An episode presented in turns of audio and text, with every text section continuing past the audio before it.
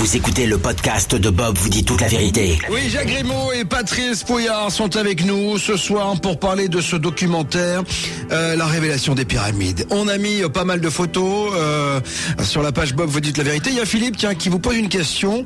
Euh, Philippe qui est un, un- un fidèle hein, qui anime souvent le Facebook et qui dit Est-ce que c'est vrai qu'il y aurait des salles immenses sous la- le plateau de Gizeh qui auraient permis de fabriquer certains matériaux et le sphinx, euh, y a-t-il quelque chose en dessous?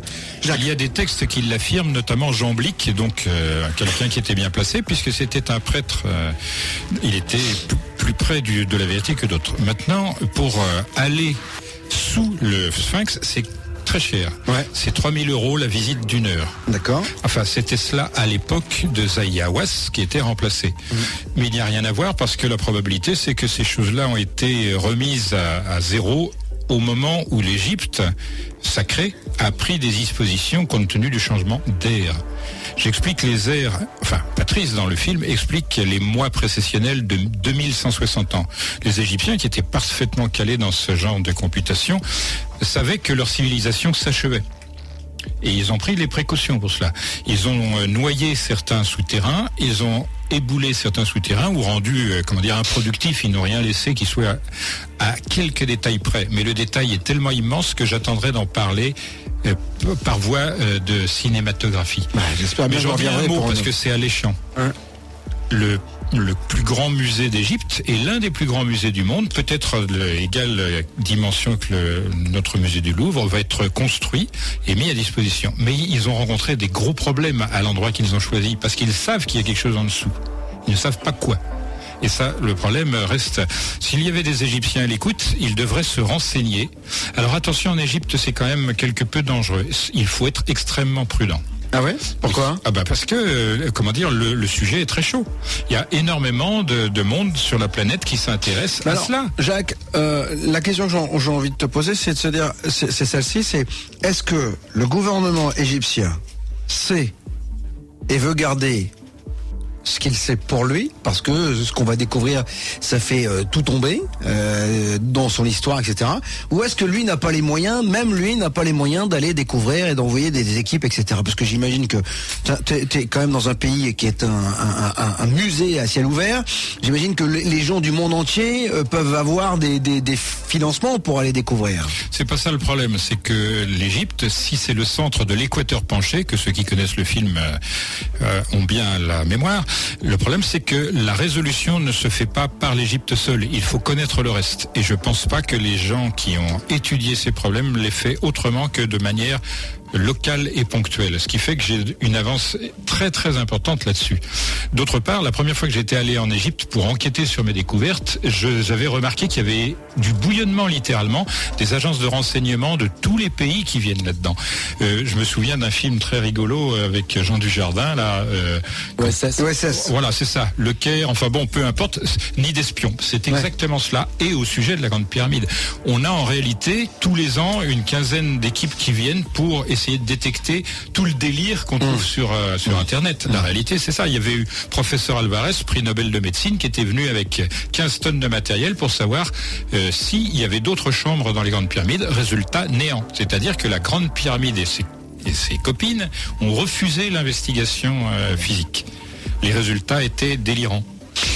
Il y, a, il y a une chose, c'est qu'il y a eu quelqu'un qui a, qui a eu les clés du site et des antiquités égyptiennes pendant très longtemps. Euh, je ne sais pas ce qu'il en est exactement aujourd'hui, mais en tout cas, il a bloqué beaucoup, beaucoup d'initiatives. Il en a favorisé certains pays, plus les, les États-Unis que la France, par exemple, les- l'égyptologie euh, européenne. Alors après, c'est des, problèmes d'ego. Il, y a des- il y a des tas de choses qui rentrent là-dedans, des problèmes de politique, parce que les Français ont fait beaucoup en, en Égypte et lui, il était, il a jamais donné d'autorisation, enfin jamais beaucoup d'autorisation euh, pour pour tester des choses, parce que par exemple l'hypothèse des et agglomérées qu'on pourrait vérifier assez facilement et on pourrait répondre à la question tout de suite en faisant des analyses, ça n'a jamais été autorisé. Donc euh, il y, avait aussi, ça tenait euh, à cette, la personnalité de cet homme qui est un homme extrême, extraordinairement influent, qui était un homme influent et qui a pu fermer et tenir tout ça sous clé pendant pendant plus de 25 ans. Donc euh, On, on va balancer un petit peu. Lorsque Patrice et moi étions en Égypte, pour que Patrice voit ce dont je parlais dans mes petites notes. Et puisse le filmer. Et, et voilà, surtout heureusement qu'il l'a filmé parce que c'était pas facile, c'était à nos frais d'ailleurs. Eh bien, euh, on, on a écrit à Farouk Hosni, ministre de la culture locale, et on n'a pas eu de résultat parce que Zahia Ouass, directeur des antiquités égyptiennes, s'y est opposé. Or, euh, Farouk Hosni était aux États-Unis. Il a dit, mais moi, je vous envoie un hélicoptère. Vous faites ce que vous voulez euh, dès que c'est possible. Mais résultat, néant. Voilà. On a, si on devait comptabiliser les empêchements qu'on a eus, euh, on pourrait écrire un dictionnaire. Que ce soit de la part de, de l'individu dont on a parlé, j'en profite, et, et que, que les, les difficultés locales. Plusieurs fois, on a failli se faire confisquer le matériel entièrement. Plusieurs fois, on était littéralement sous les armes des, des gardiens des Ah ouais. Oui, ça a été chaud, quoi.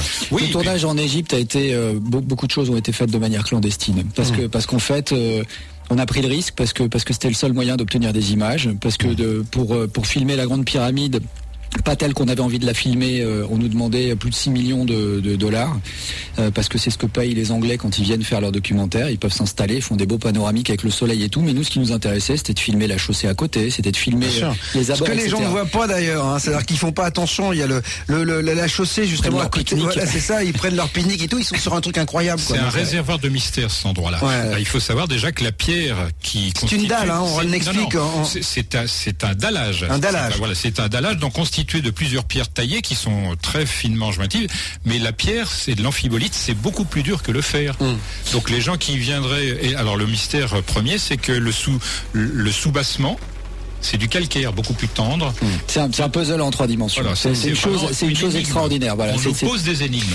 J'a- J'avais montré à Patrice la première fois que nous sommes allés ensemble le fait que dans certaines pyramides, si l'on observe, il y a des petites pierres à la base et les grosses pierres sont à quelques étages au-dessus.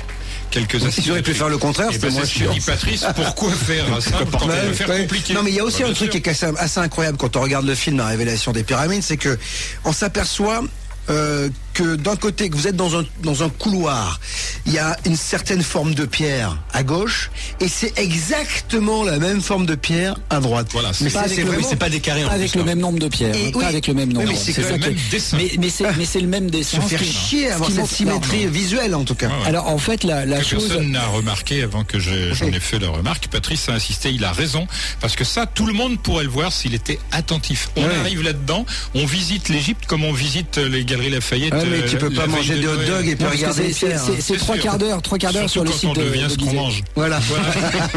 Non, c'est trois quarts d'heure sur le site de Gizeh ou une heure, on n'a pas le temps, c'est immense. Donc on va vite voir la pyramide, photographier sa femme devant la pyramide, et puis ensuite on descend au temple du Sphinx, Bien et puis là on les gens sont pas là devant pour ça, en Sphinx. plus, c'est souvenir Non. de vacances, quoi. Non, ils, font ils font plein de choses. Ça devrait être montré sur place. On devrait dire, regardez ça, c'est une même, pas même par un guide en disant regardez Exactement. comme on était fort, etc. Parce que ça mettra en valeur en plus les. Alors en fait, il y a des guides, il y a des guides qui le, qui, qui le montrent. euh, Il y a des guides qui ont, qui tiennent des, des discours un petit peu différents. Euh, la chose là-dedans, c'est que en fait, moi, je, je voulais montrer parce que l'hypothèse, on disait, euh, c'est simple, les formes, les, les, les- les blocs, ça pourrait être euh, comme des briques, c'est-à-dire toutes euh, faites à peu près pareil. En tout cas, avec des angles droits, ça serait plus facile à assembler plutôt que d'avoir des blocs avec des formes complexes, parce que ça veut dire qu'il faut retailler. C'est des pierres qui sont extrêmement dures. Donc l'hypothèse qu'on donne habituellement, c'est de dire, ben, c'est normal, ils ont pris les blocs qui sortaient tels quels, ils les ont à peine retaillés, puis ils les ont posés, ils les ont assemblés pour économiser de la matière. Mais quand on voit qu'on a des motifs qui sont en regard Ah ouais. euh, sur euh, sur un couloir ou à d'autres d'autres endroits, parce que c'est un petit peu partout qu'on voit ce genre de choses, à ce moment-là, ça montre qu'on a la volonté de faire des motifs. Ça veut dire qu'on choisit les blocs, et ça veut plus dire que c'est au tout venant. Donc ça veut dire qu'on sait faire les blocs. Et Des on- blocs on qui sont à exprès. 900 km de là quand même. Ouais, c'est du granit. Alors en fait, quand nous on met du crépi sur les murs, bah eux ils mettent des blocs de granit qui font plusieurs dizaines de tonnes et euh, je vais décorer, tiens. et, et- et simplement pour masquer des, des murs qui font, que c'est des blocs qui font. Alors on se représente pas bien hein, ce que c'est qu'un bloc de 200 avec- à 300 tonnes de calcaire, mais c'est un truc immense. C'est Mm. beaucoup plus grand que la pièce ici. C'est moi j'essaye de faire des comparaisons dans le film. Alors c'est c'est difficile, mais pour remettre à l'échelle et C'est montrer. facile à faire. Mais c'est- C'est c'est- 2 tonnes 5 par mètre cube. Voilà. Donc, Ouais, euh, c'est pas beaucoup plus facile à faire, Jacques, voilà, Vous voilà. prenez n'importe quel volume, euh, vous calculez le volume de n'importe Ouais, quel ouais. euh, appartement et vous verrez c'est la Non, moitié mais je te parle plus. Jacques. Donc, je parle à Patrice. c'est- pour ça que c'est pour ça que je suis arrivé. Alors moi, pour montrer cette chose qu'il est en train de dire, je me mets debout Moyennet, devant un c'est bloc ça, et, comme ça tu- on voit. et tu fais le rapport en fait. Tu fais, Je pense que en clair, fait. De ouais. Berlin, voilà ce que ça pèse. Oui, alors c'est bien, mais c'est en même temps vous prenez le, le, le, le- c'est vrai le référent des berlines, hein, c'est-à-dire que Ouais, ça, ça. c'est- ouais. Alors, euh, de nos jours, bien sûr, vous êtes quelques-uns à remettre en cause euh, l'origine des pyramides, mais ça doit pas être simple euh, parce que on nous a vendu quand même ses conclusions. Écoutez. D'un coup, je compris le problème. Tout ceci avait été fait avec des moyens simples parce que c'était là. Et que ça datait d'une époque où on n'avait que des moyens simples. Donc le fait que ce soit là prouvait que c'était possible de le faire avec des moyens simples. Voilà. Et à quel moment on est pris pour des cons Eh ben, en fait, on sait Tout pas si c'est au début ou à la fin, parce que comme c'est un cercle et ça tourne, c'est tout le temps. maternelle. Oui, c'est ça, ouais. Alors, ce qui est, ce qui est intéressant, c'est que ce qui, la, la personne qui prononce les paroles juste Mm. avant qui permettent de mettre ce commentaire, c'est Eric Gontier, c'est un géologue qui nous a accompagnés. Au début, on lui a pas dit exactement ce qu'on allait faire là-bas. Pour pas euh, qu'il se pose trop de questions, Et on lui a dit qu'on avait besoin d'un- d'un géologue pour authentifier les pierres. C'est ce qu'il a fait. hein. Quand Jacques tout à l'heure vous parlait d'amphibolite, vous trouvez nulle part que la chaussée qui est à côté, qu'on appelle une chaussée de basalte, est en fait de l'amphibolite. Et il y a plein de pierres comme ça où les égyptologues se sont trompés parce qu'en fait ils connaissent pas les pierres, ils n'ont pas fait appel à des géologues. Et lui, quand il est arrivé là-bas, il est arrivé avec la connaissance qu'il avait de, de- des sites anciens, de l'histoire de l'Égypte et tout ça. Il a commencé à regarder et au bout d'un moment, il s'est rendu compte très naturellement qu'il y avait un énorme problème et qu'effectivement, il n'était pas en mesure d'expliquer le travail qui était fait, qui est un travail extraordinaire. Alors, au moment où on le voit, on est dans une espèce de, de réservoir, c'est Abydos. On a des blocs qui sont euh, parfaitement taillés et qui sont euh, sans ciment, c'est ce qu'il insiste dessus. Mais parce qu'en fait, c'est toujours pareil, c'est- facile de parler de la pierre, mais le jour où vous prenez de la pierre et vous essayez de la sculpter et puis d'assembler des blocs, même le faire en polystyrène, quoi. Moi, je- je- je- j'ai fait, et je le montre un moment dans le film, on le fait avec des blocs de polystyrène et on essaye de les, de les faire s'assembler avec des formes complexes, extrêmement difficile. Donc avec des pierres qui sont énormes et qu'on a du mal à tailler parce qu'à l'époque, on a, on des burin, burins, bah oui, voilà. des burins ou du cuivre, alors les, la méthode des coins de bois, etc. Ça explique pas cette, Ouais. cette précision d'assemblage. La révélation des pyramides au cœur de cette émission ce soir. On y revient dans un instant, mais pour l'heure, il faut faire nos courses. Et une fois qu'on aura rempli le frigidaire, on sera là avec vous. C'est ado, c'est toute la vérité. À Paris 97.8, à Toulouse 93 et bien sûr partout en France via le site de la maison. Toute la vérité. Avec Bob. 21h minuit sur Ado. Ah, c'est à moi oui, c'est un homme. Non, parce que vous voulez une chose, c'est qu'on on continue la discussion. Oui, c'est ça, en antenne. papoter. Moi, je suis tout seul derrière mes boutons. Mais parle quand je suis pas là, moi. Je suis en train de manger des gâteaux, je discute avec Jacques. Ouvre les micros à Jacques, c'est vachement bien, Allez, tu vois. que- Jacques euh, Grimaud et. Patrice Poyard est avec nous, donc on parle de ce film, La révélation des pyramides. Euh, ça remet tout en question. En tout cas, euh, si vous prenez le soin d'aller regarder ce film, euh, vous serez euh, scotché par le travail déjà qui a été fait. Euh, c'est euh, incroyable. On va euh, continuer à dérouler euh, le documentaire. On va s'arrêter sur le péri- euh, pyramidion, qui est en fait la pointe qu'il devait y avoir sur la pyramide de Gizeh. hein, c'est ça? Hypothétiquement. Hypothétiquement. Écoutez, c'est le 121. Il me regarde avec des yeux. Pyramidion était une maquette de la Grande Pyramide. Même son découvreur ne l'avait pas remarqué. En fait, ce pyramidion était très probablement la pointe de la Grande Pyramide qu'on n'avait jamais retrouvée.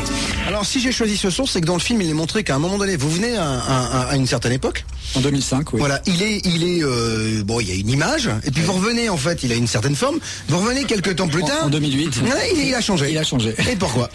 C'est la de question passe-passe. que c'est la question qu'on peut se poser. Ouais, alors on était content d'être venu le filmer en 2005 et il avait été découvert par Rainer Stedelman qu'on interroge dans le dans le film. Mhm. Euh, on l'avait mesuré, mais il avait fait les mesures lui aussi. Euh, le pyramidion avait Rainer une- le pyramidion. Hein.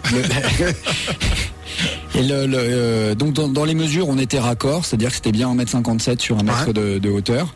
Et puis euh, bah, quand on est revenu, alors on avait fait des belles images, on est très content. Et quand on est revenu en 2008, et ben là, ça a été la surprise parce que personne n'était au courant, pas même euh, Rainer Stedelman quand on lui a posé la question et on lui a dit est-ce que vous saviez qu'il avait été restauré? Bah non, il savait pas qu'il avait été restauré. Et euh, Mais c'est la grande manip derrière, il y a des gens qui manipulent tout ça, quoi? il y a, il y a- alors, moi, je vais donner une explication. Jacques en donnera probablement une autre. Il y a aussi l'histoire de budget, c'est-à-dire qu'il faut faire des choses, il faut alimenter la pompe. C'est un peu comme euh, souvent, on a des gens qui font tourner les moteurs pour vider l'essence pour en avoir autant la- l'année d'après. Ou les opérations de chirurgie. C'est une euh, autre histoire. c'est ça, c'est ça, ça, c'est une autre histoire. Je, balance de l'huile sur C'est le c'est- feu. c'est sympa, les, les petites piques comme ça qui peuvent faire rebondir très loin. Ouais. Mais en fait, Pas de euh, digression, Jacques. Donc en fait, euh, voilà, il suffit qu'il y ait un type qui a envie de, parce qu'il y a malheureusement euh, à cette époque-là, il y avait encore, je sais pas, j'espère que ça change, mais il y avait beaucoup beaucoup de corruption là-bas, et euh, donc il suffit qu'il y ait des gens qui ont envie de sortir un petit peu d'argent, faut justifier, faut trouver des trucs à faire. Tiens, ce machin-là, là, qui sert à rien, qui est au pied de la pyramide, tu vas me le remonter et faire deux trois trucs dessus qui justifient une subvention euh, ça, ouais. internationale. Sauf que les mecs, voilà. euh, ils pensent pas qu'ils sont en train de toucher quelque chose de fondamental, qui peut Bah avancer le public. non, et, et c'est ça la chose, c'est que Ah, je, vais, je, vais, je vais le peindre. Oui, voilà. J'ai un peu de ils blanc, je auraient vais pu le le peindre. peindre, mais ils auraient pu le peindre. Ils ont fait à Saqqara, ils ont bétonné. Euh, c'est c'est horrible. Il y a un moment, on arrive sur le site de Saqqara, ça ressemble à un parking avec des colonnes de béton et tout. C'est monstrueux d'avoir fait ça. Et la chose, c'est de dire que quand, moi, quand je montre ça dans le film, c'est clairement pour dire attendez, si vous savez pas n'y touchez pas. Laissez les choses telles qu'elles sont. Ça avait été restauré, c'était parfait, c'était posé sur quelque chose, c'était euh, bien fait, le travail avait été bien fait, il n'y avait pas besoin de, de faire quelque chose en plus. Alors, euh, il y a quelque chose qui est très important, et c'est vrai qu'on en avait, on avait un petit peu abordé le, le sujet ici lorsqu'on avait parlé pour la première fois des pyramides. C'est euh, quelque chose que votre informateur, à savoir Jacques Grimaud, parce que dans le film, c'est l'informateur secret, mais nous on l'a découvert. Alors, on vous dit toute la vérité ici. C'est pas vrai, je suis venu de mon propre. Écoutez bien ce qu'il dit. Il dépliait une carte tout en disant La ligne qui va de l'île de Pâques à Gizeh est une partie d'un cercle de 40 000 km de long. Soit la longueur de notre équateur terrestre. Voilà, là encore une fois, Alors ça, ça c'est le- ça c'est une des choses qui m'a mis euh, vraiment par terre parce Ouais. que ça je le savais pas. En revanche, ça c'est en, en- en- dans le tournage. Alors ce que je montre dans le film, là je fais le je fais le jeu euh, avec euh, avec ma femme qui me prête sa voix pour pour expliquer. On a j'ai un petit peu scénarisé la manière dont ça s'est passé, mais globalement ça s'est passé comme ça sur les 10 ans. C'est-à-dire qu'à chaque fois on a joué euh, des choses. Jacques me donnait des des, des, des, des faits, je les vérifiais, et puis ensuite ça rebondissait. On allait un peu plus loin, et c'est un peu cette chose là que j'ai décrite parce qu'il voulait pas que je prenne pour argent comptant ce qu'il me donnait. Il voulait que je me l'accapare, c'est-à-dire que je le vérifie, que je puisse le tester, je puisse le défendre, je puisse le montrer dans un film et trouver le- la manière de le montrer, la manière la plus accessible qui soit. Et donc, euh, euh, quand on, quand, quand, quand, je, quand je fais le film et quand je raconte ces choses-là, c'est vraiment le processus euh, intellectuel qui s'est mis en place. Et à la base, je le répète, moi, la chose qui m'a poussé, c'est la découverte mathématique de Jacques et derrière la manière dont le dossier a été traité. Voilà, c'est vraiment les deux choses. Je parlerai, je, je sais que je vais me faire taper sur les doigts pour euh, pour dire ça, mais euh, je parle de malhonnêteté intellectuelle parce qu'à un moment, en fait, je me rends compte et vous le voyez sur Internet, les gens qui circulent sur Internet vont le voir.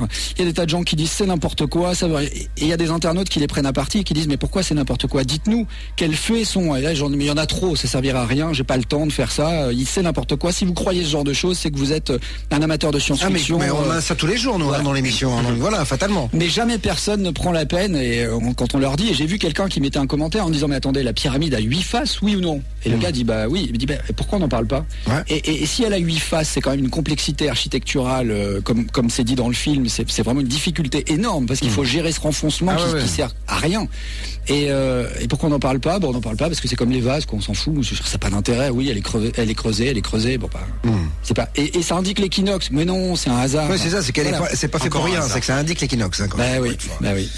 Euh, et puis, ce, cet informateur secret vous révèle quelque chose de fantastique concernant le sphinx. euh, concernant le sphinx, euh, là c'est incroyable, c'est 25 le son. Si tu cherches, euh, Mathieu, je l'ai, je l'ai. Que je le sens paniquer. Écoutez. Mon informateur m'expliqua que le site de Gizeh fonctionne comme une horloge astronomique dont le cadran est marqué par quatre étoiles. Le regard du sphinx forme l'aiguille de cette horloge, qui fait un tour sur elle-même en un peu moins de 26 000 ans et permet donc de repérer avec précision la position de la Terre dans ce grand cycle. Voilà. Alors moi, je suis dans mon fauteuil là, et là, je, je, je suis parti. Quoi. C'est l'histoire. C'est-à-dire que là, je pars. C'est c'est une sublime histoire. Ça, c'est cet alignement. En plus, c'est vachement bien fait dans le film. Les- la- la- la- voilà, ça, c'est juste grandiose, quoi. Ça, alors ça, c'est là on est dans le terrain des hypothèses. hein. Je prends vraiment la peine parce que j'ai- j'ai cette phrase, on l'a- on l'a ciselée pour bien expliquer. Ok, vous avez vu des faits pendant tout ce temps-là. Maintenant, on va quitter le. le- Et vous le le- dites hein, dans le film. Ah oui, Maintenant, le on va dis. aller sur le terrain de la théorie, Voilà, en tout cas. plus incertain des suppositions et des hypothèses. Parce la que dans la, squeeze ça. et Voilà, la version anglaise a retiré ça. Bah, c'est donc, dommage. euh, elle dit globalement la version anglaise, la, version anglaise dit euh, maintenant il est temps pour vous de découvrir la vérité. Donc elle nous fait passer pour des porteurs de lumière et de, de- de vérité, alors que moi je me garde bien de faire ça et j'essaye de rester honnête et prudent jusqu'à la fin. Donc je présente ça comme une hypothèse. Simplement cette hypothèse a le mérite d'être euh, extrêmement euh, réaliste. Et euh, la chose c'est que c'est effectivement un calendrier astronomique. Alors que ce soit voulu, ou plausible, pas, ça c'est autre chose. Hein. Ça fonctionne. voilà, ça ça, fonctionne. fonctionne. Il y a plusieurs démonstrations possibles qui seront données dans les films ultérieurement pour couper la tête des négateurs systématiques. Ces gens qui confondent le doute méthodique et le scepticisme systématique. Donc moi j'ai gardé des munitions pour protéger Patrice parce que c'est lui qui est au devant de la chose. Tout à l'heure ce qu'il n'a pas dit c'est qu'il il a tremblé très souvent devant mes affirmations et parce que je lui donnais pas les éléments pour vérifier parfois. Et je me souviens quelquefois de colère homérique disant ouais tu te rends compte tu m'as foutu ma carrière en l'air ma famille en l'air Mais c'est authentique hein. Voilà. et il dit la vérité c'est vrai parce que j'ai été obligé d'être extrêmement prudent parce que la moindre fuite pouvait euh, modifier le- le- la, la portée des choses et nous faire fermer la porte ou remettre en question etc on a fait des choses par exemple qui paraissent inutiles utiles au moment où on les a faites, mais qui seront utilisées dans les films suivants, parce que j'ai préféré prendre les devants comme je l'avais fait avec Patrice en allant au Pyramidion. Parce qu'il y a des choses qui sont déformées, etc. Moi, mon opinion, elle est très simple. On a fait virer le Pyramidion parce qu'on l'a vendu tout bêtement. Ah oui. Voilà, pour moi, c'est parce qu'il y a un collectionneur, il a dit je veux ça, il y a 100 cm, 1m57, je veux savoir ce que c'est. Je fais ça chez moi et terminé. Voilà, mais il est, il est en retard sur le truc parce que tôt ou tard, euh, ça va sortir ces choses-là. Alors, on, revient, on revient sur l'horloge parce qu'il faut expliquer D'accord. pour ceux qui n'ont pas oui, vu le parce que film. c'est quand même. l'heure là. hein. Alors, l'horloge, donc le sphinx, serait en fait une grande horloge, en fait. Et les yeux du sphinx, hein. Le, le regard du sphinx, C'est c'est-à-dire l'axe, l'axe formé par le corps du sphinx, euh, ce serait les- c'est, c'est l'aiguille. Et, euh, et donc ça permet de repérer la position de la Terre dans la position de la Terre dans ce grand cercle. Alors la précision des équinoxes c'est un peu compliqué.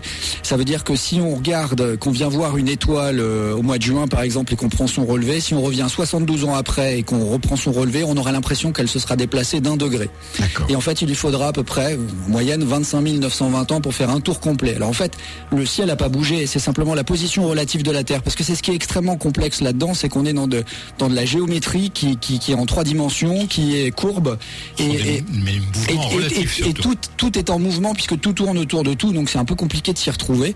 Et, euh, à partir de là, on se rend compte que, euh, bah oui, ça montre euh, ces airs-là. Alors euh, c'est utilisé aujourd'hui par les, les astronomes euh, parce qu'ils s'en servent pour repérer des, des- des positions. Donc euh, en fait, la découpe du ciel comme ça, de manière en zodiaque, ça fait penser tout de suite aux, aux gens à l'astrologie. C'est utilisé aujourd'hui par les astronomes. Ils se servent des airs. C'est un zodiaque qui est un petit peu différent parce qu'il est rétrograde, il tourne dans l'autre sens. Mais euh, en fait, la, la chose, c'est que euh, selon les anciens, on va dire que euh, on a des espèces de grandes saisons, euh, des grandes périodes, et c'est ce que dé- décrivent les, les, les Mayas par exemple. Mais ils sont pas les seuls, il y en a plein d'autres. On a des grandes périodes, des grands âges, et en fait, ces grands âges seraient déterminés par la position de la Terre dans l'espace à un, mo- à un moment donné. quoi. Parce que ça annonce quelque chose de pas très très bon quand même cette horloge. Je m'en serais bien passé, ouais, je m'en serais bien je, passé, je vais vous ça. le faire à la manière des astronomes. Ce que c'est que la précession des équinoxes, c'est très simple. C'est la rétrogradation du point vernal dû à la parallaxe céleste. Voilà, au revoir. Ça, ça- ça, justifie mon- de perdre Voilà. 200 000 Voilà, donc là, voilà, donc on va Ouais, tout c'est faire. pour Ça justifie c'est mon pour vous dire travail, comme- ouais. comment on empêche la chose. Grâce à Patrice, ce genre de langage est passé comme une vieillerie euh, insalubre. La, la vérité est très simple. Il faut d'abord connaître ça pour l'observer dans le site. Ça, c'est le les problèmes. Les égyptologues ne sont pas des astronomes, les astronomes ne sont pas égyptologues. Ça, c'est le, le truc. C'est pourquoi il a fallu extrêmement longtemps. Et moi, je me suis pas fermé à l'expression des anciens. Je me suis dit, tiens, ils parlent un langage qui n'est pas le nôtre, mais ils ont des raisons pour cela. Ce qu'il faut, c'est que je les découvre. Alors, j'aperçois, par exemple, je pense qu'il y a beaucoup de femmes à l'écoute. Je je vais parler du zodiaque des astrologues. Ça va faire plaisir aux astrologues. C'est tra- très tranquille. Il y a un axe vertical. Au sommet, c'est le Capricorne et en bas, c'est le cancer. Maîtrise du Capricorne Saturne et maîtrise du cancer la Lune. On observe simplement que la Lune, c'est l'astre dans le sens grec, c'est-à-dire la chose qui erre, la plus proche euh, chose de la Terre, Saturne la plus éloignée qu'on puisse voir. En même temps, la Lune c'est la plus rapide et Saturne la plus lente. Donc il y a une logique là-dedans. Ça c'est un seul exemple, mais je pourrais en donner une centaine d'autres, parce que c'est une c'est une modalité intellectuelle beaucoup plus précise qu'on imagine, mais qu'on refuse de la même manière qu'on refuse la possibilité de faire des pyramides avec pied et fils. C'est du même ordre. La réalité c'est que cette chose-là, je vous engage, étudiez-la avec les yeux d'un astronome, quelqu'un qui regarde et comprend le ciel. C'est un mélange de choses solides et de choses à interpréter. Alors, euh, ce, ce- ce sphinx, donc l'alignement, nous a- c'est une grande horloge. 26 000 ans à peu près. Hein. Donc, euh, qu'est-ce qui se passe tous les 26 000 ans? Parce que si cette horloge est là, c'est pour annoncer quelque chose. Et c'est un peu euh, une théorie, moi, qui m'a un peu refroidi. Bah hein. oui, moi aussi. Je, je- comme je dis dans le film, je me serais bien gardé de- d'aller jusque-là parce que j'aurais bien aimé euh, rester sur le côté glamour de, de tout ça. Bien sûr. Malheureusement, euh, ça fait partie du travail et euh, les textes, euh, eux, parlent de, rénovation, euh, c'est-à-dire à, mi-partie de ce cycle. Donc tous les 13 000 ans, il se passerait quelque chose. Un coup par l'eau, un coup par le feu. Donc on peut supposer que la fois précédente, c'était par l'eau et que cette fois-ci, ça sera par le feu. Donc c'est ce qui est évoqué là. Euh, maintenant, je... je, je Quand tu dis pas- ça, c'est une grande catastrophe qui va Ouais, régner, la- alors, la- la- la- en on- tout cas, on- dont on va être euh, les victimes. Ah, bah c'est un cataclysme. Astronomiquement, c'est peu euh, de choses, mais pour la Terre, c'est majeur. ça. C'est un cataclysme planétaire, mais la, la chose, c'est qu'on a rencontré euh, nous, un scientifique euh, ensemble, qui lui euh, est peut-être une des personnes sur la planète qui en parle le plus en détail de ce Mhm. problème-là. euh, et lui, il il est pas du tout, c'est pas du tout par la pyramide et le, le site de Gizeh qu'il est arrivé à ses conclusions. Euh, il n'a pas voulu euh, figurer dans le film parce qu'il a dit vous êtes des gens de la télé, vous allez m'interroger pendant deux heures et puis vous allez retenir euh, trois phrases qui sont sensationnelles et qui Il a trop regardé Ardisson. Voilà. et qui fiche la trouille à tout le monde. Et, euh, et, et donc, euh, donc je, je veux pas euh, me prêter à ce jeu-là parce que effectivement son, son travail est assez euh, est, est assez perturbant parce que parce qu'on se rend compte que le pôle euh, sud magnétique a accéléré sa course parce Mmh. qu'on se rend compte qu'il y a une accélération des, des problèmes sur la planète euh, climatique, les, les tsunamis, les inondations, il y a, il y a des Ah tas ouais, de choses on bien là. hein. on le voit, on le voit et c'est un peu partout. Donc euh, est-ce que l'homme est, est- est en partie responsable de, de- de beaucoup de choses parce qu'on accélère un processus, mais est-ce qu'on serait pas en train d'accélérer un processus naturel auquel cas c'est, c'est- on est encore en, en train de scier encore plus vite la branche sur laquelle on est assis. Et moi ce que j'ai voulu là-dedans, c'est vraiment interpeller euh, les gens pour qu'on prenne euh, à partie les scientifiques pour leur dire alors qu'est-ce qui se passe? Parce qu'en fait, en vérité, les gens qu'on a rencontrés, il y en a un qui le dit, euh, Fontune le dit dans le, dans le film, ils n'ont pas de budget parce que ce qui s'est passé il y a 13 000 ans, qui pourrait nous permettre de comprendre ce qui risque de se passer maintenant, on n'a que très peu de de- de- d'idées là-dessus en fait. Et puis les gens sont pas d'accord parce qu'on est resté encore à, à- à cette cette opposition qui existait il y a 150 ans entre d'un côté euh, les déistes créationnistes, euh, donc qui disaient que c'était Dieu qui était à l'origine de tout, et puis les athées évolutionnistes qui disaient que non, c'était le hasard, tout- hop, toutes les choses s'étaient mises en place. Et on a l'impression que c'est toujours le même combat, alors que c'était il y a 150 ans, ce qui est, ce qui est dérisoire. Et il y a des tas de choses comme ça qui sont en fait une vieille problématique là qu'on a aujourd'hui. Ouais. Alors, il y a plusieurs récapitulations dans le film pour qu'on comprenne bien. On est à une heure et demie de cette discussion. Je propose d'écouter une ré- récapitulation. Écoute ça. Récapitulons. Sur tous ces sites, on trouve des pierres très lourdes aux formes complexes, assemblées avec une précision millimétrique, des préoccupations astronomiques, des datations supposées et surtout aucune indication sur les moyens de construction. Eh ben voilà, on est dans la merde. voilà, c'est ça. C'est exactement ça. pour toi, là, je crois. Oui, oui, non, mais moi je suis, moi c'est ce qui m'a le plus fasciné parce que c'est ça. Je me suis dit, bah voilà, en fait finalement, mais euh, on, est désarmé face à tant. euh, tant de hasard qui n'est pas du hasard en fait. C'est-à-dire qu'en fait on nous dit ça c'est du hasard, ça c'est du hasard, ça c'est du hasard.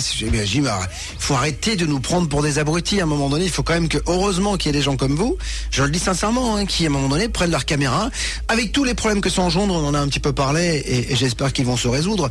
C'est Euh, 10 ans de boulot. Hein, voilà, faut être clair. 10 ans de 10 boulot, quoi. Et dans le film, on dit 37 ans de- de- d'investigation pour Jacques, hein, l'informateur. C'est quand même un boulot monstrueux, monstrueux, monstrueux. Et on voit que là, quand on regarde ce film, on se dit, ouais, voilà, on nous dit, euh, bah si c'est là, c'est parce que c'est là. Et euh, voilà, bah non, mais, mais en fait, finalement, euh, si euh, tout est aligné, bah c'est le hasard, etc. Alors, ce qui est intéressant, puisque rien n'est laissé au hasard dans votre film, c'est que vous êtes allé, euh, ça c'est le son 27, Mathieu, vous avez mené votre enquête sur l'île de Pâques également, parce que on s'aperçoit que sur la planète, il y a plein de monuments comme ça, qui, qui, qui pourtant les, les civilisations, les civilisations ne se connaissaient pas. Elles ne peuvent pas se connaître, pas se par- connaître. par rapport à la théorie officielle, elles ne peuvent pas se connaître parce que les dates sont pas les mêmes. Mm. La civilisation égyptienne, c'est moins, moins le- pour la grande pyramide, moins 2700 et quelques, alors que l'île de Pâques, c'est peut-être au 5e, au 9e, au 12e. Voilà. C'est enfin. daté comme ça, mais en fait, on ne peut pas On- dater la pierre. Et on ne voilà, date alors pas. ça, Sauf qu'il y a un point commun, c'est tous ces blocs de pierre, encore une fois, qu'on- qu'on- que les gens ont pu redresser. On se demande comment ça a pu Ouais. être fait, etc. On a l'impression que c'est hein. facile. On a Qui viennent à des centaines de kilomètres aussi, Alors, hein. euh, Moi, moi, pour, pour avoir vu ces sites de, de, de très près, euh, je peux vous dire que c'est- c'est totalement incompréhensible parce que. Et pourquoi allé- sont-ils tournés vers la mer aussi? Alors ça, les, quand Non, on non, voit les... il y en a Il y a, qui- il y a il y a trop de problèmes, faut ouais. pas trop se casser la tête. Le, le plus important à repérer, en fait, je parle pour moi parce que c'est comme ça que j'ai découvert l'équateur penché. Comme j'avais compris que les gens de la pyramide, les concepteurs, fonctionnaient sur un mode intellectuel fondamental euh, et représentatif de l'univers, j'avais compris qu'ils parlaient de manière polarisée. Ils nous montrent des cercles grâce à des droites. C'est assez délirant, hein, puisqu'on voit que les cercles permettent de trouver la vitesse de la lumière. Ils parlent des coudées en se servant des mètres, ou à l'inverse des constantes pour parler des coudées et des mètres. Enfin, c'est leur manière. Et j'avais repéré dans les- le fameux travail napoléonien, quand on revient de l'équipée napoléonienne, il y a 18 ouvrages qui constituent une grande collection. Et c'est un polytechnicien qui a fait ça. Et il dit simplement de l'Égypte ancienne que c'était le carrefour du monde. Et avec raison, c'est entre l'Afrique, le Moyen-Orient, l'Europe et l'Asie. Et donc c'est en réalité l'endroit le plus central. Et j'avais noté que des astronomes avaient fait remarquer que si on divisait la surface émergée des terres en quatre parties, tout que ça tombait sur le site de Gizeh. Je me dis, donc, si je comprends bien la mentalité de ces gens-là, ils ont placé ça comme le nez au milieu de la figure, au milieu du monde, pour que tout le monde le voit, mais personne ne comprend. Voilà. Donc c'est une énigme qui nous Et est comment savait-il déjà que c'était au milieu du monde hein Voilà, exact.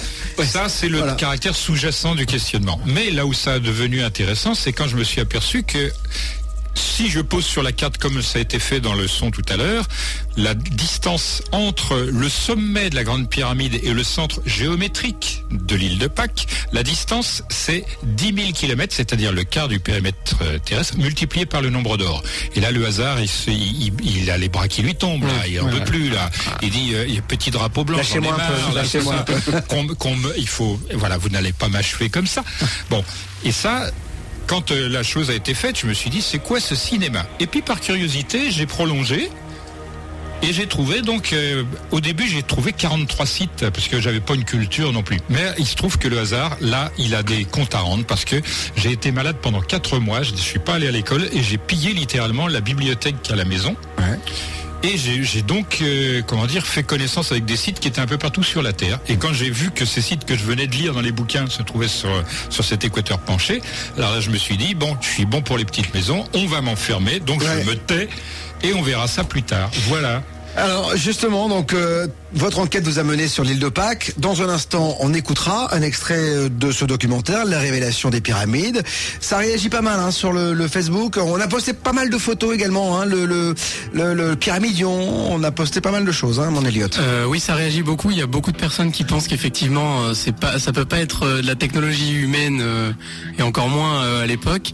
Et on a beaucoup de personnes qui pensent malheureusement que c'est tous les documentaires qu'on voit ailleurs euh, sont encore vrais, que c'est qui possible. pourrissent en fait le- voilà. votre votre théorie. On revient dans un instant Alors, vers vous. précision, ce n'est pas une théorie, c'est une démonstration qu'on propose, dont les premiers éléments font euh, partie de ce film. Mais ça, c'est l'introduction. Voilà, il y en a Simplement, sept on annonce autres, la hein. couleur. Voilà, Voilà. il y a encore six films, et à mon avis, euh, toi, ça va pas te concerner, Patrice, non, mais ça décoiffe beaucoup plus que le premier. Vous restez avec nous, c'est ado, c'est toute la vérité. Et on vous dit ici ce que personne ne se dise. Oh putain, j'arrive plus à parler. Ne se dire ailleurs. Jusqu'à midi. Tout ce que vous avez toujours voulu savoir sur les secrets d'État, les ovnis, les envoûtements, la réincarnation. Bob vous dit toute la vérité sur Ado. Du lundi au vendredi, 21h minuit. Allez, la révélation des pyramides. Euh, allez, pour 20 minutes encore, on a Jacques Grimaud et puis Patrice Poyard pour euh, ce, ce documentaire incroyable sur lequel nous mettons un gros coup de projo. Je vous le disais juste avant la pause. Votre enquête vous a mené sur l'île de Pâques. Écoutez. Alors que les Moaï regardent toujours vers l'intérieur des terres, cet alignement est pour une raison inconnue le seul sur l'île à être tourné vers la mer, et plus précisément vers l'ouest. Les sept perdus regardent à l'horizon du coucher de soleil des équinoxes. Ce qui n'a rien d'étonnant, car la capacité de ce peuple à se déplacer aussi précisément dans l'océan témoigne de connaissances astronomiques poussées. Alors, oui, les, les connaissances astronomiques. Incroyable encore. Bah, déjà, à la base, euh, quand même, il faut dire pour la découvrir, cette île, euh, l'hypothèse officielle sont les Polynésiens qui Ouais. ont fait 4000 km en pirogue. Voilà, parce que je crois que c'est l'île la plus loin. Hein, euh, Bah, elle est, elle est, a 3700 km du Chili, euh, la face ouest de l'Amérique du Sud, et à 4000 euh, du, Mmh. du reste des îles. Et Il faut y aller, hein. Oui, et ça fait En pirogue, la, en plus. La dimension la plus importante, c'est 25 km. Ouais. Donc euh, c'est vraiment un, un grain de sable en plein milieu de l'océan et d'abord ils la trouvent une première fois et puis ensuite ils sont censés aller aborder la, la côte chilienne, euh, monter dans les Andes, ensuite repartir de l'autre côté, retomber sur leur île, euh, la trouver suffisamment intéressante et clémente pour s'y installer, donc repartir chez eux pour chercher la famille et Oui, tout c'est le monde ça. est- Oui, en pirogue, je vous rappelle. ils- Ils sont, ils sont motivés quoi. Puis après, comme ils ont pas que ça à faire, bah, ils fabriquent euh, à peu près 1000 statues euh, Voilà. qu'ils vont mettre un petit peu partout sur euh, sur l'île. Et puis c'est des statues qui ne leur ressemblent pas directement. Donc non, euh, c'est parce que physiquement, ça n'a rien à voir en plus. Non, Non, mais ouais. les autres questions qu'on ne se pose pas la plupart du temps, enfin moi je les ai jamais trouvées dans des bouquins, c'est dites donc comment les insectes, les oiseaux, les animaux qui vivent là-dedans sont venus. Eux. parce que 4000 km, c'est beaucoup encore. Un, oiseau encore. Oui, mais un même, insecte avec ses petites ailes. Voilà. Oui, mais Alors les, les fourmis, on le sait par exemple parce que elles, sont elles sont venues du, du, du Brésil par un naufrage, etc. Mais euh, il y a plein de choses sur cette île. C'est vrai, et c'est vraiment isolé au milieu de nulle part. Donc euh, il y, a, plein de questions un peu. Euh, c'est assez troublant ce genre de questions parce que c'est pas les questions qu'on se poserait tout de suite en arrivant là-bas. C'est assez trou noir en fait. trou blanc, trou noir. Jacques est, va monter un spectacle très prochainement au théâtre de 10h. On risque de le retrouver à 20h. C'est trop tard, 10h. Bravo, Monsieur enchaîne les blagues. Alors, bien sûr, quand vous êtes allé voir tous ces tous ces sites, il y a des points communs entre tous ces sites sur la planète. On trouve de nombreux autres points communs entre tous ces sites, mais les principaux suffisent à semer le trouble. Une écriture hiéroglyphique ou idéographique, la momification des corps, des concepteurs de calendrier, un haut savoir astronomique, des constructions résistantes au séisme, aucune indication sur le comment et le pourquoi de ces réalisations. Là encore, euh, c'est assez marrant de voir que ces peuples ne pouvaient pas se connaître et qu'il y a tous ces points communs entre eux. Qui sont, euh, énormes parce que une construction antisismique, ça a l'air de rien, mais euh, pour la fabriquer, soit on, soit on fait un mur et puis on attend qu'il y ait un tremblement de terre et puis après le tremblement de terre, on regarde si ça a tenu ou pas, donc mm. ça peut prendre du temps. soit de l'autre côté, c'est la technique moderne, c'est-à-dire qu'on fabrique un mur et puis on met des explosifs très puissants dessous, on fait péter tout ça et puis on regarde. On voit ce que ça fait. Voilà. Et donc il maîtrise, il maîtrise encore une fois, c'est-à-dire qu'il maîtrise cette technique et et il les utilise un peu partout, mmh. en Égypte, au Pérou, à l'île de Pâques. Euh. Et donc là, pareil, pourquoi ce besoin de fabriquer des choses antisismiques mmh. Alors l'hypothèse euh, classique, c'est euh, bon bah ils le savaient pas quoi, donc ils, ont fait par hasard et puis par hasard c'est antisismique, donc c'est les seules choses qui restent et tout le reste qui n'était pas construit de cette manière-là, bah, ça s'effondre. Et c'est bien dans le film, un architecte explique pourquoi d'ailleurs les pierres sont pas de même taille. Hein. c'est ce qui permet de résister à, tout cela. Hein. Oui. Hein, parce que sinon, ça, voilà. Mais il y a la, remarque du professeur Rosenberg qui dit qu'en effet, euh, toutes les technologies ont échoué à se maintenir dans un endroit particulièrement sismique, c'est-à-dire les Andes. Alors l'autre problème qui n'est pas évoqué parce qu'il est un peu trop technique, ces pierres énormes qu'on voit à Sacsayhuaman, c'est-à-dire à 2800 mètres. Au-dessus de Cusco. voilà. C'est des pierres qui vont jusqu'à peser 300 tonnes et c'est de l'andésite, c'est-à-dire à peine plus tendre que le silex. Mm. Quand même, faut se remarquer. Et ils, ils, se donnent le luxe de faire ça bombé. Bien sûr. Pour le plaisir. Bon, c'est des gens qui ne reculent devant absolument aucune dépense euh, et toutes les difficultés leur Alors, je, je dis ça pour introduire le sujet extraterrestre. Diodore de Sicile, historien du 1er siècle, dit la, curiosité la plus importante, lui qui avait visité quand même le site, il dit c'est ça c'est on voit d'immenses édifices posés sur le sable, mais on ne voit strictement rien autour. À cette époque, il n'y avait pas la ville, il n'y avait pas le Caire, c'était une bourgade, etc. Il dit, on dirait que ça a été posé par les dieux comme ça on pose, on s'en va, c'est hmm. tout. Et c'est ça le mystère. La réalité, c'est que. Est-ce que vous y croyez, vous, à l'hypothèse extraterrestre? Je pense que ça ne se pose pas en ces termes. Ah. Que j'éviterai d'aborder ça. Je donnerai des preuves. Après, dans les prochains films? Oui. Je ne parle pas avant parce que je veux pas semer le, bazar. Je veux que les gens prennent sérieusement euh, le poids de ce qui est proposé mhm. et se disent on va aider ces, gamins-là euh, pour avoir le suivant parce que sinon pas dit, nous, nous sommes prudents. Patrice et moi, on a longtemps euh, observé la situation du point de vue moral et psychologique. C'est d'ailleurs pour ça que j'ai travaillé surtout avec Patrice. Mais psychologiquement, vous deux là, oui. quand vous travaillez sur ce genre de sujet. Alors toi Jacques, ça fait 37 ans que tu es dessus, mais toi tu as pris un peu le train en marche, ça fait 10 ans à peu près, hein, c'est ça. Est-ce que ça, tout ce qu'on t'a dit, enfin, psychologiquement, est-ce que ça te remet pas quelque chose à l'envers euh, bah, C'est toute ta vie en fait qui chamboulait quand on voit ça. Bah si si, moi j'ai saoulé tout le monde, tous mes amis pendant des années euh, parce qu'on disait surtout ce mec-là le lancez pas sur les pyramides sinon vous en prenez pour deux heures. Ah mais depuis que tu sais que moi depuis que je, le filme, à chaque dîner je le dis. Putain regardez ça, regardez ça, c'est juste incroyable. Bah, en fait tout le monde devrait faire la même chose. La, chose c'est que c'est que voilà j'ai fait ce film pour ça parce que parce que en fait je me rendais compte qu'en en parlant il fallait montrer des images parce que parce que les gens connaissent pas tout ça. Il y a des tas de gens qui parlent de l'Égypte et de la Grande Pyramide, mais ils connaissent pas le dixième de, des faits qui sont observables sur place, même de ceux qui sont donnés par les égyptologues. Et donc euh, voilà, moi j'ai fait ce travail, j'ai remonté mes manches parce que c'était la soif de comprendre, et puis parce que je cherchais une explication rationnelle à tout ça, et parce que je voyais bien que de part et d'autre, on navigue nous au milieu d'un côté des, allumés New Age qui sont prêts à raconter n'importe quoi, euh, qui puissent défendre leurs euh, théories, puisqu'ils ont des théories différentes. Et puis on a de l'autre côté les égyptologues dogmatiques qui sont enfermés dans leurs trucs. Donc c'est pas tous les égyptologues. Hein. Mm. il il y en a quand même, j'imagine, un peu d'ouvert. Mais là, on a été contacté par des égyptologues, Ah. par des géologues, par des archéologues. il y a des voleurs. C'est une plaisanterie. C'est une plaisanterie que, que, que, que dit Jacques. Non, il y, en a plein.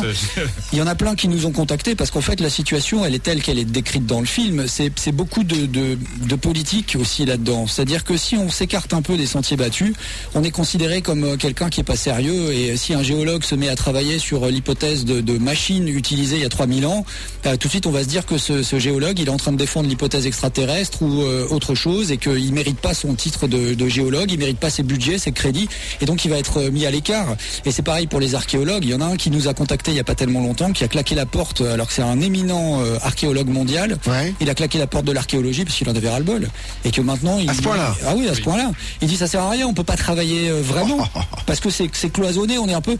Je pense qu'il y a il y a un film qui évoque vraiment bien la situation, c'est qui donne une bonne image de ça. C'est la planète des singes. Ah. La version originale de la planète des singes, elle montre un peu la situation euh, telle telle qu'elle pourrait être. Je compare pas tous ces gens-là à des singes, hein, c'est- pas ce que je veux dire, mais par, ana- par analogie, par analogie, c'est ce que ça montre. C'est-à-dire qu'il y en a qui savent et qui veulent pas parce qu'ils ont envie d'avoir le pouvoir. Il y en a qui savent et qui veulent pas ouvrir parce que ça remettrait, ils sont très orgueilleux, etc. Ça remettrait euh, en cause tout ce sur quoi ils travaillent depuis des années.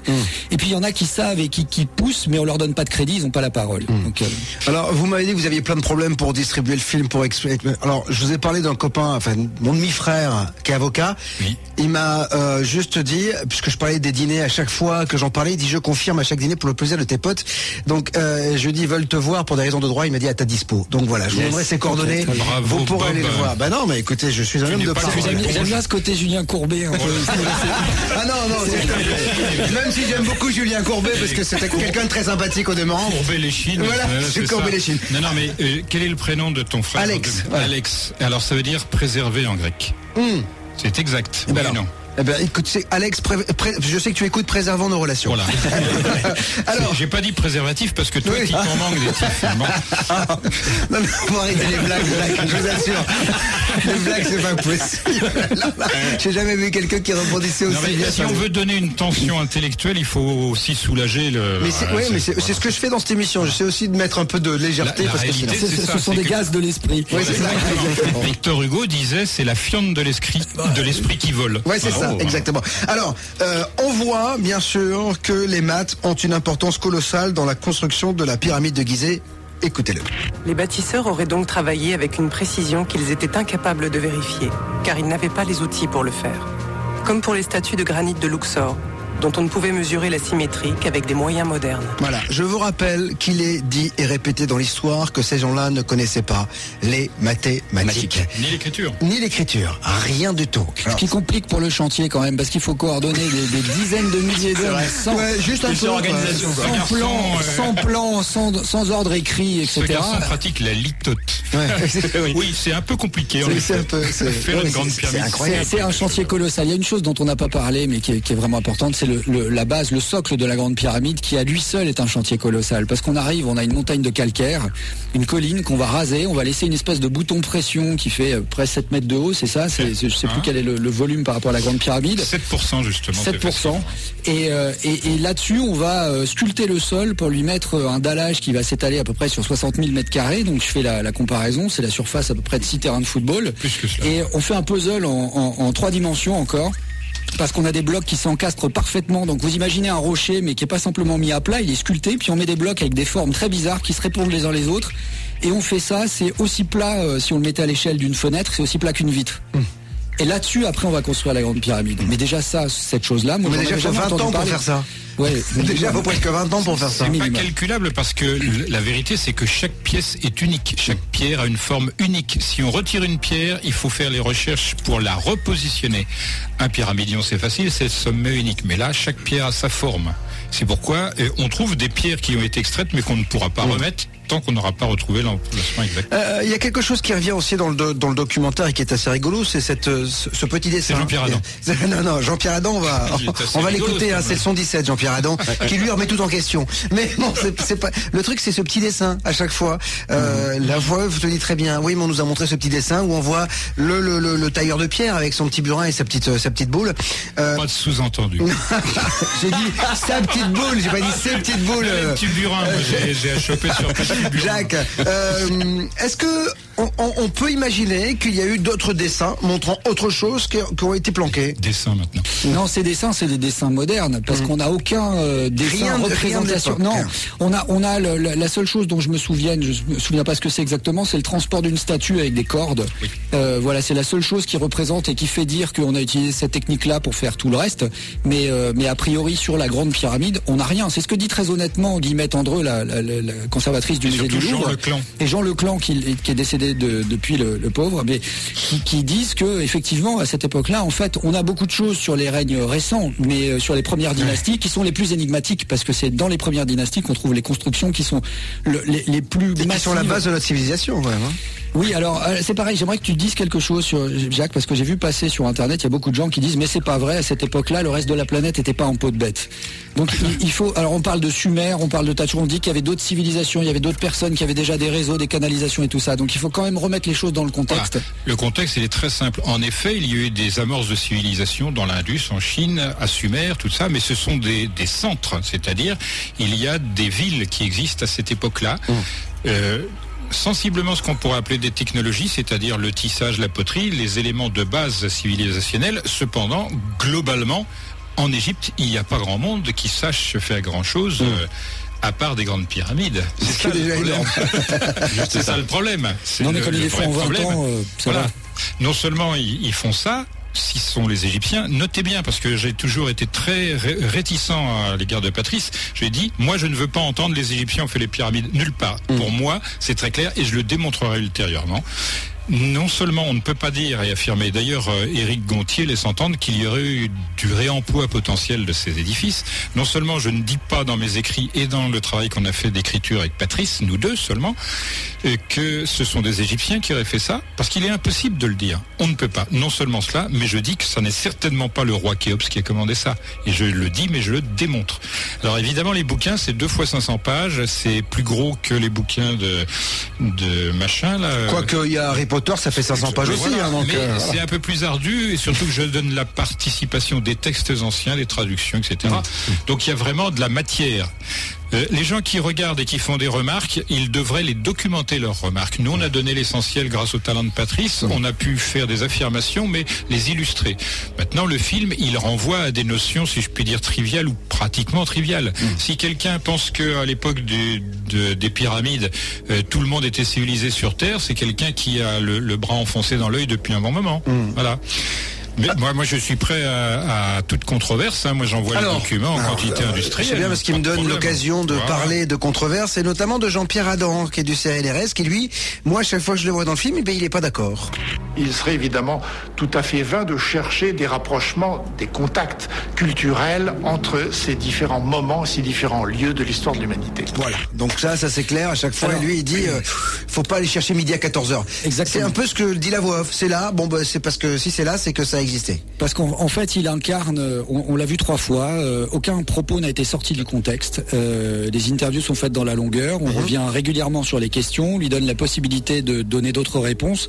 On se voit à des intervalles entre la première interview et la dernière interview, il va s'écouler quatre ou cinq mois. Mhm. Euh, la chose, c'est qu'il c'est pas là du tout la volonté, en tout cas ma volonté en tant que réalisateur, de ridiculiser cet homme. Ah, bien sûr que oui. Déjà, il prend le temps de répondre. Voilà, c'est simplement, au contraire, et je le remercie pour ça, c'est simplement de, de, de montrer le son de cloche, un des sons de cloche de l'égyptologie officielle et la manière dont elle, elle traite le dossier. C'est-à-dire mmh. que il va assez rapidement dans le, dans le mépris, dans le cynisme, dans le ridicule. Euh, il n'hésite pas à tourner en dérision les choses.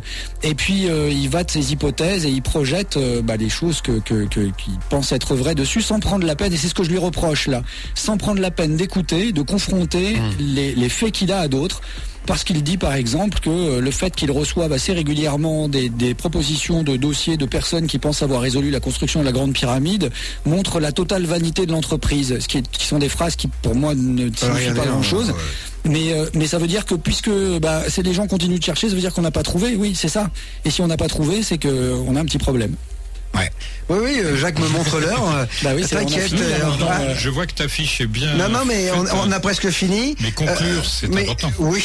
Avec des questions, Je, voulais juste revenir sur euh, ce que disait Jean-Pierre Adam et ce que tu disais sur Jean-Pierre Adam, qui est effectivement, au moins après le soin, pas comme certains de ne pas vous répondre, lui, il a, il a répondu. Exactement. Mais euh, la, le- la problématique, c'est que, bon, il est campé sur position et c'est des positions qu'on apprend aussi à l'école. C'est-à-dire qu'à un moment donné, c'est qu'on donne ça en histoire aux enfants. Il Bah, s'est bon. assoupli. Ah, assoupli. ça y est. Qu'il m'a donné des documents euh, relatifs à la pyramide de Meidum, dont il avait fait le, le plan et tout, en me disant c'est le dixième de la grande pyramide. Et il n'est pas allé plus loin parce que moi je n'ai jamais attaqué qui que ce soit quand on a interviewé, c'était moi généralement qui questionnais les personnes. Je n'ai jamais attaqué les personnes. En revanche, quand les faits étaient contradictoires, je montrais la chose et j'essayais de laisser un passage pour ne pas perdre la face. Mais lui, c'est radical, il stoppe. D'accord. Voilà. Donc il a donné ses opinions qui sont celles qui représentent. Mais il y a pire que C'est lui. l'establishment, de toute Ah, il y a pire parle. que lui. Il y a pire que lui. Et encore, on a gardé de la matière parce qu'on a pensé qu'éventuellement, compte tenu de la raideur de ses positions et le caractère un peu cynique Mm. et ironique de, de l'emplacement qu'on donnait dans le film, il pouvait nous attaquer. Mm. Donc on a gardé quand même le plus gratiné euh, au besoin s'il devait. Moi- Moi, je dis très clairement, et je pense que pour Patrice, c'est la même chose. Moi, j'estime beaucoup cet homme-là pour ses qualités humaines, pour sa culture, son intelligence. Ce que je regrette, comme le dit Patrice, c'est face aux faits, il montre euh, qu'il est fermé. Un peu de réticence, quoi. C'est- Voilà, c'est ça. Euh, Lui aussi il commence à pratiquer la litote. euh, c'est une maladie. Alors, il est 22h58, on va bientôt se quitter. Juste avant de conclure, je vous rappelle qu'on a construit cet édifice incroyable, ces édifices, puisqu'il n'y en a pas qu'un hein, quand même, et que les Égyptiens n'étaient pas censés connaître ça. Pour tracer la grande pyramide, il fallait ajouter un cercle de la même longueur que le carré. Ça, c'était le rayon du cercle. Et en le relevant, on obtenait la hauteur exacte de la grande pyramide.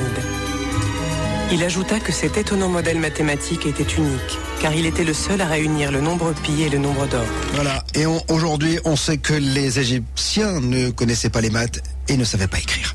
Voilà, on va peut-être s'arrêter là maintenant. Juste, je voudrais, parce que je me suis fait insulter, c'est, euh, je vous ai invité parce que c'est Giorgio, notre mentaliste, euh, et c'est un pote qui m'a dit un jour, il faut que tu regardes ce film et il faut que tu les invites. Il m'a dit, cite-moi bâtard. Voilà.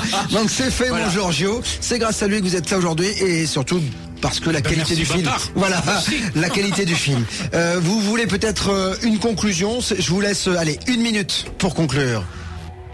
C'est bah, difficile. Oui, c'est difficile de conclure parce que ce film n'est pas une conclusion. Moi, Surtout qu'il y a six autres qui arrivent Voilà. derrière. Ce que, ce que je vais dire, euh, ce que je vais dire là-dedans, c'est qu'évidemment euh, tout a été traité. Il y, a, il y a une grande densité de faits, mais il y en a encore beaucoup plus que ça.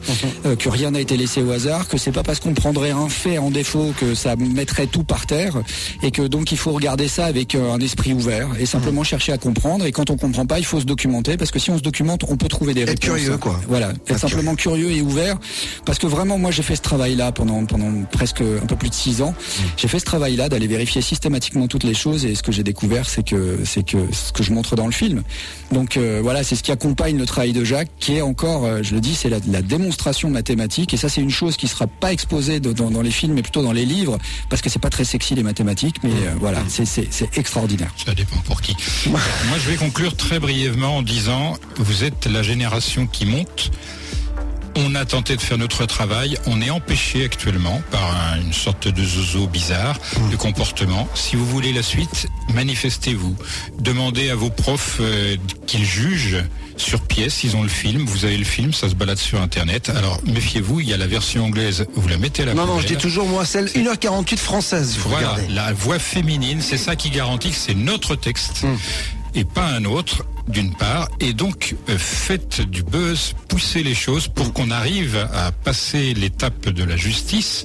Donc, je répète, si vous avez dans votre famille... C'est bon, t'inquiète pas, j'ai c'est tout, bon. c'est bon, c'est bon, Il vient de me renvoyer, regarde, il vient de me renvoyer un texto, mon pote. Merci. Tu peux évidemment leur donner mon numéro de téléphone. Tu vois, Voilà, tu vois, c'est voilà, je te le montre, le texto. Donc, Alors, il y a un bâtard et un demi-frère. voilà, exactement.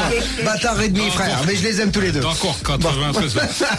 Et- et donc, merci à tous d'avoir écouté deux heures de bavardage autour de la révélation des pyramides. Et votre sentiment exprimé, c'est est-ce que c'est vraiment une révélation? Ça, ça m'aurait intéressé. Ah ben moi je peux te le dire que c'en est une.